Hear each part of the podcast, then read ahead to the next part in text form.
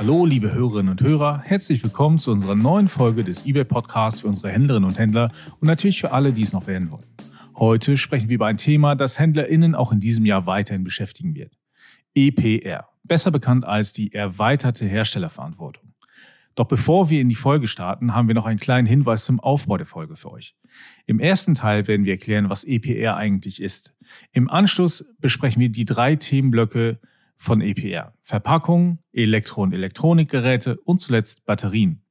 Wenn ihr euch mit einem der Themen bereits bestens auskennt, könnt ihr dieses überspringen. Die genauen Zeitstempel der einzelnen Parts findet ihr in den Shownotes dieser Folge. Tino, du bist ja aus dem Bereich Modellbau und Spielzeuge. Das hat ja auch viel mit Verpackungen zu tun, oder? Ja, David, äh, und das betrifft tatsächlich ja nicht nur Verpackungen, sondern auch gerade im Modellbau zum Beispiel gibt es äh, ferngesteuerte Fahrzeuge, die auch mit Batterien betrieben werden. Und da fällt halt eben dieses Batteriegesetz ähm, natürlich halt eben auch drunter. Und Elektro- und Elektronikgesetz auch noch. Natürlich. Spannend. Und deswegen, ähm, weil das ein sehr, sehr komplexes Thema ist, ja, ähm, wollen wir einmal darauf eingehen, worauf muss ich mich als Händler oder Händlerin vorbereiten? Welche Änderungen wird es geben oder gab es auch kürzlich? Für wen ist das überhaupt relevant? Und all das und noch viel, viel mehr werden wir eben in der heutigen Folge besprechen. Dafür haben wir zwei ExpertInnen auf diesem Gebiet eingeladen. Ida Julia Schlösser, Head of Marketing Lizenzero bei Interzero und einen geschätzten Kollegen von Tino und mir, Marius Haufe, Projektmanager für DE Regulations bei eBay Deutschland. Hallo zusammen, schön, dass ihr da seid. Hallo. Freut mich hier zu sein bei euch. Dann fangen wir doch gleich mal an mit dir, Marius. Als äh, Kollege kennen wir uns natürlich, aber erzähl doch auch mal unseren ZuhörerInnen, wer du bist und was du als äh, Project Manager DE Regulations bei eBay so den ganzen Tag machst. Natürlich gerne. Ich bin seit mittlerweile fast vier Jahren bei eBay und seit zwei Jahren kümmere ich mich um jegliche regulatorische Themen, die unsere Händler und Händlerinnen aber auch natürlich uns als deutschen Marktplatz betreffen. Ich denke, die meisten Zuhörerinnen haben mitbekommen, gerade aus dem E-Commerce-Bereich, dass viele gesetzliche Änderungen passiert sind in den vergangenen Jahren, aber auch auf uns zukommen, auf europäischer Ebene, aber auch deutscher Ebene. Und da würde ich ganz gerne unseren Geschäftsführer Oliver Klink aus eurem Jahresrückblick kurz zitieren. Äh, Europa gibt Gas. Ich denke, treffender kann man es kaum formulieren. Und meine Aufgabe ist es, an diesem Rennen teilzunehmen und für unsere Tausenden von Händler und Händlerinnen die richtigen Lösungen äh, zu schaffen und auch die richtigen Informationen bereitzustellen, dass die sicher, aber auch konform auf unserem Marktplatz eBay verkaufen können. Sehr schön. Und äh, Ida, vielleicht magst du dich auch kurz vorstellen und mal berichten, was dein Aufgabengebiet bei Interzero ist. Ja, sehr gerne. Mein Name ist Ida Schlösser. Ich bin jetzt seit äh, knapp fünf Jahren bei Interzero äh, tätig. Das ist ein Umweltdienstleister aus Köln. Und ganz konkret kümmere ich mich da um das Marketing für unseren Online-Shop Lizenzero. Das ist unser Online-Shop, unsere Online-Lösung für das Thema Verpackungslizenzierung. Und äh, genau, der gehört zum dualen System Interzero Plus, das ebenfalls zu Interzero gehört. Und über Lizenzero kann man ganz einfach seine Verpackung lizenzieren und sich damit konform aufstellen. Ähm, als Interzero kümmern wir uns aber noch um ganz viele weitere Aspekte im Kontext Kreislaufwirtschaft, also über Verpackungen hinaus. Da kommen wir aber bestimmt gleich noch drauf zu sprechen. Genau, ist das auch der Grund, warum du und deine KollegInnen bei Interzero dann entsprechend die ExpertInnen sind für alles um erweiterte Herstellerverantwortung? Ja, genau, das kann man so sagen, weil das Kernbusiness von Interzero tatsächlich ist, Kreisläufe zu schließen ähm, und Wertstoffe im Kreislauf zu führen. Ähm, und genau darum geht es eben auch bei dem Thema erweiterte Herstellerverantwortung, auch kurz EPR genannt oder Extended Producer Responsibility. Denn immer wenn es um EPR geht, geht es darum, in Verpackungen, Elektro-, Elektronikgeräten und Batterien enthaltene Wertstoffe erneut nutzbar zu machen. Und da wir uns da mit, also mit diesem Themenkomplex jetzt schon seit einigen Jahren befassen, können wir uns da tatsächlich ganz gut als Experte ähm, kennzeichnen bzw. so bezeichnen. Und für alle EPR-Teilbereiche stellen wir eben entsprechend auch adäquate Lösungen für betroffene Händler bereit. Ida, du hast es jetzt eben gerade schon angesprochen. EPR steht ja für die erweiterte Herstellerverantwortung. Ähm, kannst du noch mal genauer darauf eingehen, was dahinter steckt, beziehungsweise woher kommt EPR und wie relevant ist das für unsere Händlerinnen? Ja, sehr gerne. Ähm, ich fange da mal ein bisschen weiter vorne mit an. Wir alle kennen ja den Begriff der Produktverantwortung. Das ist das Prinzip, nach dem Inverkehrbringer, Produzenten von Produkten auch für die Qualität beispielsweise oder die Sicherheit dieser Produkte zuständig sind. Und EPR ist eben die Erweiterung dessen, und so sagt es ja auch der Begriff schon, erweiterte Herstellerverantwortung, Extended Producer Responsibility. Denn der deutsche Gesetzgeber sagt eben, dass der Inverkehrbringer nicht nur für das besagte Produkt selbst zuständig ist, sondern auch darüber hinaus für Verpackungen, die mit diesem Produkt in Umlauf kommen oder äh, weitere Produktbestandteile, und zwar für deren gesamten Lebenszyklus bis hin zu ihrer Verwertung beziehungsweise Recycling. EPR ist dementsprechend gesetzlich verankert und bildet den Sammelbegriff für alle Zuständigkeiten, wie gesagt, die über das reine Produkt oder das Produkt selbst hinausgehen. Gut zu wissen für so ein Hintergrundverständnis ist dabei, dass für Verpackungen, Elektro-, Elektronikgeräte und Batterien jeweils eigene Gesetzgebungen ähm, existieren. Das heißt also, es gibt ein Verpackungsgesetz, es gibt ein Batteriegesetz und es gibt ein Elektrogesetz. EPR betrifft also all jene, die entsprechend mit ihren Produkten auch Verpackungen und oder Elektro-Elektronikgeräte und oder Batterien in Umlauf bringen. Und diese müssen dann eben entsprechend die Regelungen des Gesetzes oder der Gesetzgebung erfüllen, die sie betreffen. Ähm, Genau, und normalerweise umfassen die Pflichten ähm, eine Beteiligung oder Lizenzierung bei einem Dienstleister, der das Recycling übernimmt. Und da kommen wir als Interzero entsprechend ins Spiel. Wir kommen dann später auch natürlich nochmal zu dem Verpackungsgesetz oder Batteriegesetz, was du halt eben äh, schon angesprochen hattest. Aber in erster Linie klingt das ja erstmal als wie ein großer zusätzlicher Aufwand für unsere Händlerinnen. Ähm, warum ergeben diese Vorgaben aber für unsere VerkäuferInnen und KäuferInnen dennoch Sinn? Ja, tatsächlich muss man ähm, da sagen, beziehungsweise das Ganze ein bisschen weiter fassen. Die Regelungen ergeben nämlich für uns alle Sinn. Sie sind die Voraussetzung für eine funktionierende, effiziente Kreislaufwirtschaft in Deutschland. Und das heißt konkret, dass eben schon einmal verwendete Wertstoffe erneut genutzt werden können, beziehungsweise aus ihnen Neues entstehen kann. Und das spart jährlich immense Mengen an Treibhausgasen ein, an Rohstoffen und zahlt damit aktiv auf Klimaschutz ein. Ähm, mit Sicherheit ist nicht von der Hand zu weisen, dass es da durchaus bürokratische Hürden gibt. Für unseren Part als Dienstleister sind wir aber immer darum bemüht, setzen uns als Ziel, ähm, ein einfaches Handling für unsere Lösungen ähm, voranzustellen bzw. zur Verfügung zu stellen und natürlich ein hohes digitales Maß. Marius, jetzt ähm, verstehe ich natürlich, dass es aus, aus Umweltperspektive und Nachhaltigkeitsperspektive sehr, sehr sinnvoll ist. Aber was hat das jetzt mit uns als Marktplatz zu tun? Warum weisen wir als Marktplatz unsere HändlerInnen denn so stark auf die Dringlichkeit der EPR-Pflichten hin? Das fragen mich tatsächlich viele Händler auch immer. Äh, man muss grundsätzlich anfangs erstmal sagen, dass wir auch gesetzlich dazu verpflichtet sind, äh, diese neuen Regelungen umzusetzen, auch auf unserem Marktplatz, meistens in Form einer gewissen Kontrollpflicht aber natürlich auch unseren Händlern und Händlerinnen die Möglichkeit zu bieten, dass sie konform auf unserem Marktplatz verkaufen können. Das heißt, wir müssen dann bestimmte neue Felder implementieren oder technische Lösungen oder halt auch so, so schöne Lö Partnerlösungen wie mit Intersero hier zu schaffen, äh, um ihnen bestmöglich die Guidance an die Hand zu geben und als Marktplatz auch Partner der Händler zu sein und nicht unbedingt Konkurrent der Händler auch zu sein. Okay, dann äh, lass uns doch mal mit dem Thema anfangen, was wahrscheinlich den Großteil unserer ZuhörerInnen betrifft ähm, EP und Verpackung. Ida, was hat es hier damit auf sich? Also was, was müssen Händlerinnen und Händler da bei Verpackungen beachten? Äh, ja, genau. Hier ist das Prinzip der EPR verankert im deutschen Verpackungsgesetz. Das ist vorhin schon kurz zur Sprache gekommen. Und das bezieht sich auf alle Verpackungen, die an den deutschen Endverbraucher gehen und von diesem entsorgt werden. Äh, der Oberbegriff dafür sind ähm, oder ist Verkaufsverpackungen und diese holen wir als duales System ab, sammeln, ähm, sortieren und insbesondere verwerten bzw. recyceln sie. Zu den Verkaufsverpackungen gehören sowohl Produkt- und Serviceverpackungen, aber eben insbesondere auch Versandverpackungen, die ja im Onlinehandel sehr relevant sind. Und alle Händler und Produzenten, die solche Verpackungen entsprechend in Umlauf bringen, das heißt erstmalig befüllen und dann beispielsweise versenden, haben eine erweiterte Herstellerverantwortung für diese Verpackung und müssen tätig werden. Sie gelten dann als sogenannte Hersteller.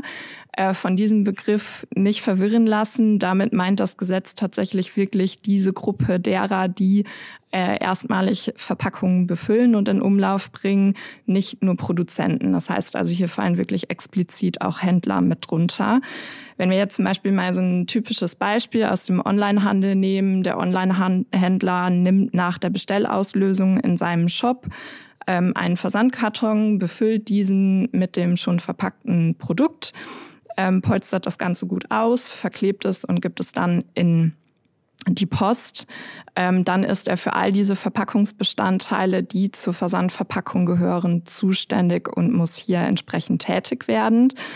Die Produktverpackung wiederum, die er ja in den meisten Fällen einfach nur aus dem Warenlager nimmt und die schon vorverpackt ist bzw. vorbefüllt ist, für dieses der Produzent der Ware zuständig, üblicherweise. Da gibt es noch Ausnahmeregeln von, ähm, aber das ist so der üblichste Case. Ein bisschen anders sieht das aus, wenn ähm, Verpackungen bzw. Produkte, die bereits verpackt sind, importiert werden. Dann ist der entsprechende Online-Händler ähm, zuständig für alle Verpackungen, die mit in den deutschen Geltungsbereich eingeführt werden. Und wenn wir beispielsweise den Händler aus China betrachten, der direkt an den deutschen Endverbraucher versendet, der ist ebenfalls für alle Verpackungen, die er eben nach Deutschland einführt, durch den Versand ähm, zuständig. Das heißt, ähm, als Händler muss ich also darauf achten, importiere ich meine Ware, die ich weiterverkaufe, aus dem EU-Ausland oder aus dem Ausland oder nicht. Und dann entsprechend bin ich entweder nicht für die Produktverpackung verantwortlich oder eben doch in dem Fall, dass ich es eben aus dem Ausland importiere. Korrekt, das ist äh, gut zusammengefasst. Wichtig ist, dass der Onlinehändler immer als Letztvertreiber gilt und dieser hat die Pflicht tatsächlich zu überprüfen, wurde die Produktverpackung in dem Fall, in dem diese eben nicht importiert wurde, wirklich auch ordnungsgemäß registriert, lizenziert etc. Ähm, das kann man über das Melderegister Lucid tun. Das ist öffentlich zugänglich. Ähm, da kommen wir bestimmt gleich noch drauf zu sprechen, wenn es um den Pflichtenkatalog geht. Sehr schön. Ähm, Ida, und was muss ich tun, um das deutsche Verpackungsgesetz oder kurz, ich glaube, Verpack G als Händlerin einzuhalten? Genau, in dem Zusammenhang kann man sich ganz gut merken, dass es insgesamt drei To-Dos gibt, die an zwei Anlaufstellen erfüllt werden müssen. Anlaufstelle Nummer eins ist die zentrale Stelle Verpackungsregister mit dem Melderegister Lucid, kurz genannt ZSVR. Äh, das ist die Kontrollbehörde für das deutsche Verpackungsgesetz und hier muss man sich einmalig registrieren. Dann geht's weiter zur Anlaufstelle Nummer zwei. Das ist der Dienstleister, ähm, beziehungsweise im Falle des Verpackungsgesetzes das duale System, bei dem man seine Verpackung lizenzieren muss, damit für das Recycling Sorge getragen werden kann. Zum Beispiel ist das Interzero Plus über eben Lizenzero unseren Online-Shop.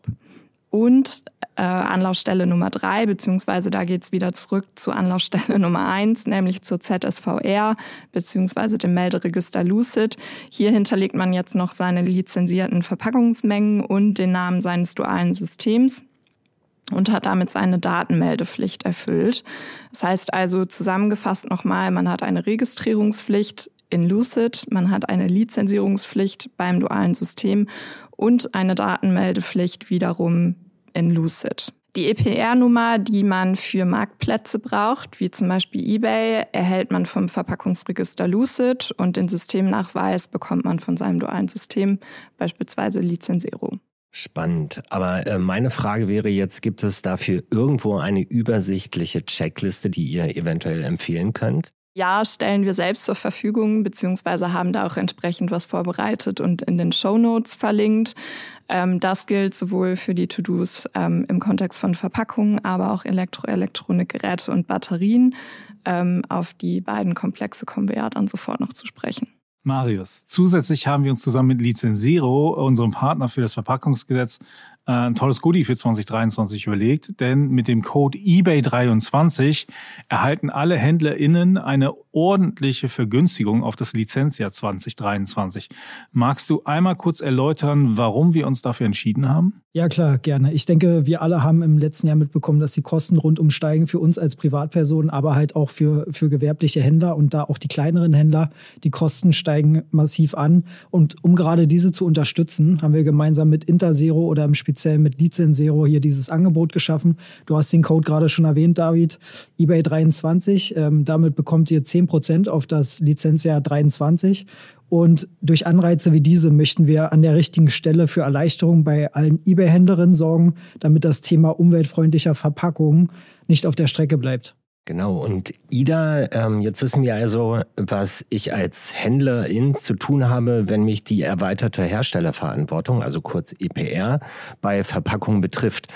Ähm, wie sieht es denn nun mit dem Elektro- und Elektronikgesetz aus? Du hattest das ja eben auch schon angesprochen. Genau, hier geht es, wie das Gesetz schon sagt, um elektrische und elektronische Endgeräte, also fertige Geräte mit eigenständiger Funktion. Gut zu wissen ist, dass man in diesem Kontext auch häufig von WEEE oder W mit 3E, also WE spricht, für Waste, Electrical and Electronic Equipment. Das ähm, ist im Prinzip synonym zu verstehen, ähm, hilft aber natürlich ähm, beim Verständnis, weil beide Begriffe häufig verwendet werden. Das Elektro-G betrifft alle Händler und Produzenten, die entweder Elektro- und Elektronikgeräte unter eigenem Namen beziehungsweise Marke herstellen und selbst in Deutschland verkaufen oder solche Unternehmen, die Fremdgeräte unter ihrem eigenen Namen beziehungsweise Marke an den deutschen Endverbraucher verkaufen. Und ebenso ähm, Unternehmen, die Elektro Elektronikgeräte aus dem Ausland nach Deutschland importieren oder eben direkt aus dem Ausland an deutsche Endverbraucher schicken. Diese sind dann genauso wie im Verpackungsgesetz ähm, nach der gleichen Logik als Hersteller bezeichnet und entsprechend verpflichtet, die Vorgaben aus dem Elektro-G zu erfüllen. Im Kontext des Elektro-G gibt es außerdem noch die Rolle des Vertreibers. Das ist beispielsweise der Händler, der Elektro Elektronikgeräte in Deutschland weiterverkauft. Voraussetzung, dass diese Rolle erfüllt ist, ist allerdings, dass überprüft wurde, dass diese Geräte tatsächlich schon entsprechend registriert wurden. Und äh, auch hier dann die Frage, was muss ich als Händlerin tun, um das deutsche Elektro-G einzuhalten? Ja, ähnlich zur zentralen Stelle Verpackungsregister im Kontext des Verpackungsgesetzes gibt es für das Elektro-G die sogenannte Stiftung Elektroaltgeräteregister, kurz EAR. Und hier muss ich mich äh, zuallererst einmal als Hersteller registrieren. Für ausländische Händler gilt außerdem, dass ein Bevollmächtigter benannt werden muss. Dann muss ich eine Garantie gestellen und diese auch bei der EAR hinterlegen und dann ein Recycling-System für die Sammlung und die Sortierung der Elektroaltgeräte beauftragen. Hier sei schon einmal erwähnt, dass wir zeitnah einen Online-Shop analog zu Lizenzero für das Thema Elektro-G launchen werden und dazu gibt es dann auch alle Informationen in den Show Notes. Außerdem muss ich dann noch meine Geräte kennzeichnen und ähm, die Endnutzer informieren bezüglich Entsorgung und Co. Ida, du hattest gerade diese WEEE oder WEEE -E ähm, erwähnt. Oder ist das diese EPR-Nummer und die WEEE-Nummer, das dritte E nicht vergessen, ist das das gleiche oder ist das was anderes? Ja, genau, das ist das gleiche. Ähm, WEEE-Nummer oder EPR-Nummer, die ich von der Stiftung EAR bekomme, wenn ich mich dort registriert habe, ist synonym zu verstehen. Da würde ich an der Stelle auch noch mal ganz kurz reinspringen. Ähm, Ihr könnt ab jetzt eure WEE-Nummer in eurem Business-Account hinterlegen. Also wer die Nummer schon hat, gerne eintragen. Wenn nicht, dann werden wir recht zeitnah mit Kommunikation auf euch zukommen, wie ihr euch da registrieren könnt und dann könnt ihr anschließend die Nummer auch bei uns hinterlegen. Sehr gut. Und dann kommen wir jetzt zu guter Letzt zu dem Thema Batterien, das wir ja schon angekündigt haben. Ähm, kannst du uns vielleicht einmal erklären, Ida, was es damit auf sich hat? Was muss man da beachten? Genau, gerne. Ähm, hier geht es zu guter Letzt um Akkus und Batterien und verantwortlich ist man hier als sogenannter Hersteller, entsprechend der Logik von Verpackungen und Elektro-G, wenn man Batterien herstellt oder aber welche importiert bzw. nach Deutschland exportiert. Im Zweifel zusammen mit Elektro- und Elektronikgeräten, ähm, weil auch Batterien betroffen sind, die schon in entsprechenden Geräten stecken. Daher gehen das Elektro-G und das Batterie-G auch entsprechend eng zusammen. Das sieht man schon daran, dass man sich auch im Batteriekontext bei der EAR äh, registrieren muss. Okay, verstanden. Und ähm, auch dann wieder die Frage, ja, was wären meine nächsten Schritte als Händlerin, um dem deutschen äh, Batteriegesetz äh, nachzukommen und, und konform umzusetzen? Hier ist ebenfalls eine Registrierung bei der EAR, also der Stiftung Elektroaltgeräteregister als Hersteller vonnöten. Ähm, auch hier, wie gesagt, sieht man, ähm, dass Elektro-G und Batterie-G sehr eng nebeneinander herlaufen oder sehr eng miteinander verknüpft sind. Ich brauche ein Rücknahmesystem, ähm, das ich mit der Batterierücknahme beauftragen muss und ich muss meine Batterien kennzeichnen. Marius, und wenn du jetzt mal in die Kristallkugel äh, schaust, äh, wie sieht die Zukunft aus? Kommen in Bezug auf EPR noch weitere Regulierungen auf unsere Händlerinnen zu? Oder war es das erstmal in diesem Jahr? Ja, ich würde äh, anfangs ganz gerne die übliche Metapher nutzen. Also wir haben unsere Werkzeuge schon geschärft, äh, um den immer dichter werdenden Gesetzesdschungel gemeinsam mit unseren Händlerinnen und Händlern und gerade auch unseren Partnern zu durchqueren. Ähm, es kommt tatsächlich in diesem Jahr noch etwas im Bereich Einwegplastik. Ähm, da sollen zum Beispiel Produkte wie To-Go-Lebensmittelverpackungen, Getränkebecher, Luftballons, aber auch Tabakfilter reduziert werden, indem die Hersteller oder Inverkehrbringer sich an den Kosten bei Rücknahmestellen oder auch Entsorgern beteiligen. Und sie müssen sich dann zukünftig auch beim Umweltbundesamt registrieren lassen. Zudem werden zukünftig Umweltinitiativen der aktuellen EU-Kommission umgesetzt. Nur um das nochmal ganz kurz anzuschneiden, gerade im Hinblick auf Circular Economy oder auf Deutsch Kreislaufwirtschaft. Äh, das gehört zu diesem großen Paket der Green Deal, haben vielleicht manche Zuhörer schon mal gehört. Äh, da kommen zum Beispiel Teile wie Ökodesign-Richtlinie, aber auch weitere Änderungen der Verpackungsrichtlinie, da in Bezug vor allem, dass bis 2030 nur noch recycelbare Verpackungen im Verkehr gebracht werden sollen und die Batterieverordnung, die Ida ja gerade schon super zusammengefasst hat. Ich möchte an der Stelle nochmal erwähnen, dass wir die betroffenen Händler rechtzeitig informieren, jederzeit und natürlich auch wieder mit Lösungen bereitstellen. Also nicht nervös werden, wir sind für euch da. Wie schätzt ihr denn die aktuelle Lage ein? Also habt ihr das Gefühl, dass die deutschen HändlerInnen gut auf die Änderung vorbereitet sind oder gibt es da noch äh, Luft nach oben? Ich würde an der Stelle mal das Wort ergreifen. Ähm, wir sind hier viel im Austausch auch mit unseren Händlern und Händlerinnen und ich habe das Gefühl, es wird sehr gewissenhaft umgesetzt. Also die Händler wissen schon viel, weil die Verpflichtung für die Händler ist meistens deutlich eher als für uns als Marktplatz und dadurch kann man die Gespräche auch ganz anders führen. Und das Verständnis für die Thematik ist grundsätzlich immer da.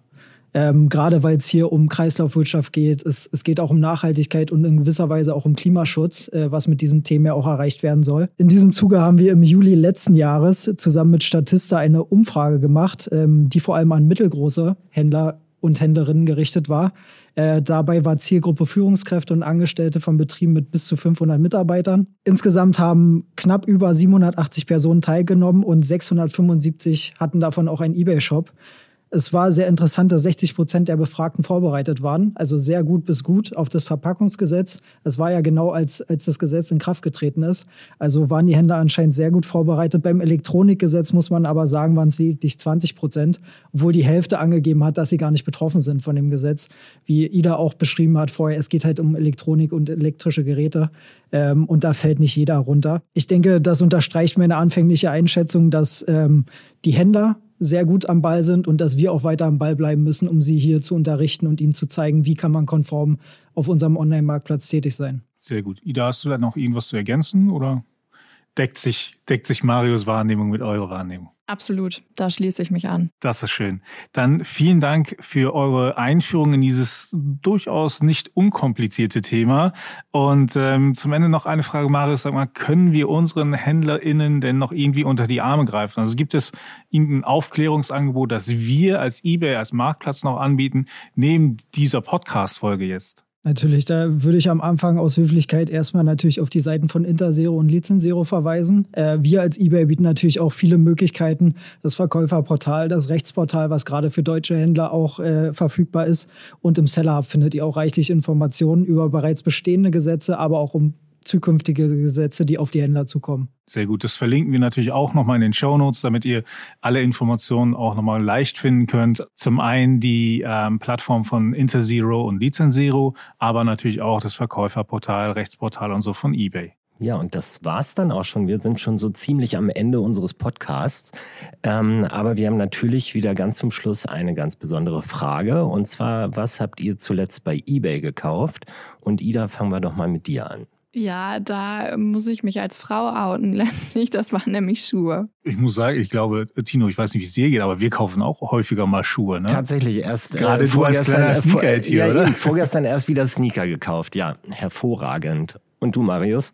Schuhe kaufe ich auch ganz gerne auf Ebay. Bei mir war es etwas, etwas Besonderes diesmal. Ich habe eine maßgeschneiderte Kaminscheibe gekauft. Äh, die ist zu Weihnachten zu Bruch gegangen. Ich frage mich bis heute, ob das die Kaminhitze war oder die aufgeheizte Stimmung, die gerne mal in der Familie herrscht zu Weihnachten. Aber unabhängig von dem Hintergrund, äh, ich denke, das zeigt auch, was eBay so ein bisschen ausmacht. Auch bei diesen Sonderwünschen findet man kaum Plattformen, wo man dann sowas innerhalb von einer Woche zu Hause hat. Abgefahren. Liebe Ida, lieber Marius, äh, vielen Dank, dass ihr da wart. Das hat Spaß gemacht. Sehr gerne. Mir hat es auch viel Spaß bereitet. Tolle Runde gewesen. Schön, dass wir über das Thema mal sprechen konnten. Sehr schön. Vielen Dank euch beiden. Wir freuen uns über euer Feedback. Welche Tipps von Ida und Marius haben euch besonders geholfen, bei diesem Thema durchzusteigen? Oder habt ihr schon eigene Erfahrungen mit dem Thema gemacht und möchtet uns davon gerne berichten? Genau, das können wir uns natürlich sehr gerne in der Community einfach als Kommentar hinterlassen. Wir freuen uns natürlich auch immer sehr, wenn ihr uns da, wo ihr uns gerade hört, ein Abo oder ein Like da lasst, wenn es geht und vielleicht auch eine Bewertung. Und ich sage Tschüss und bis zum nächsten Mal.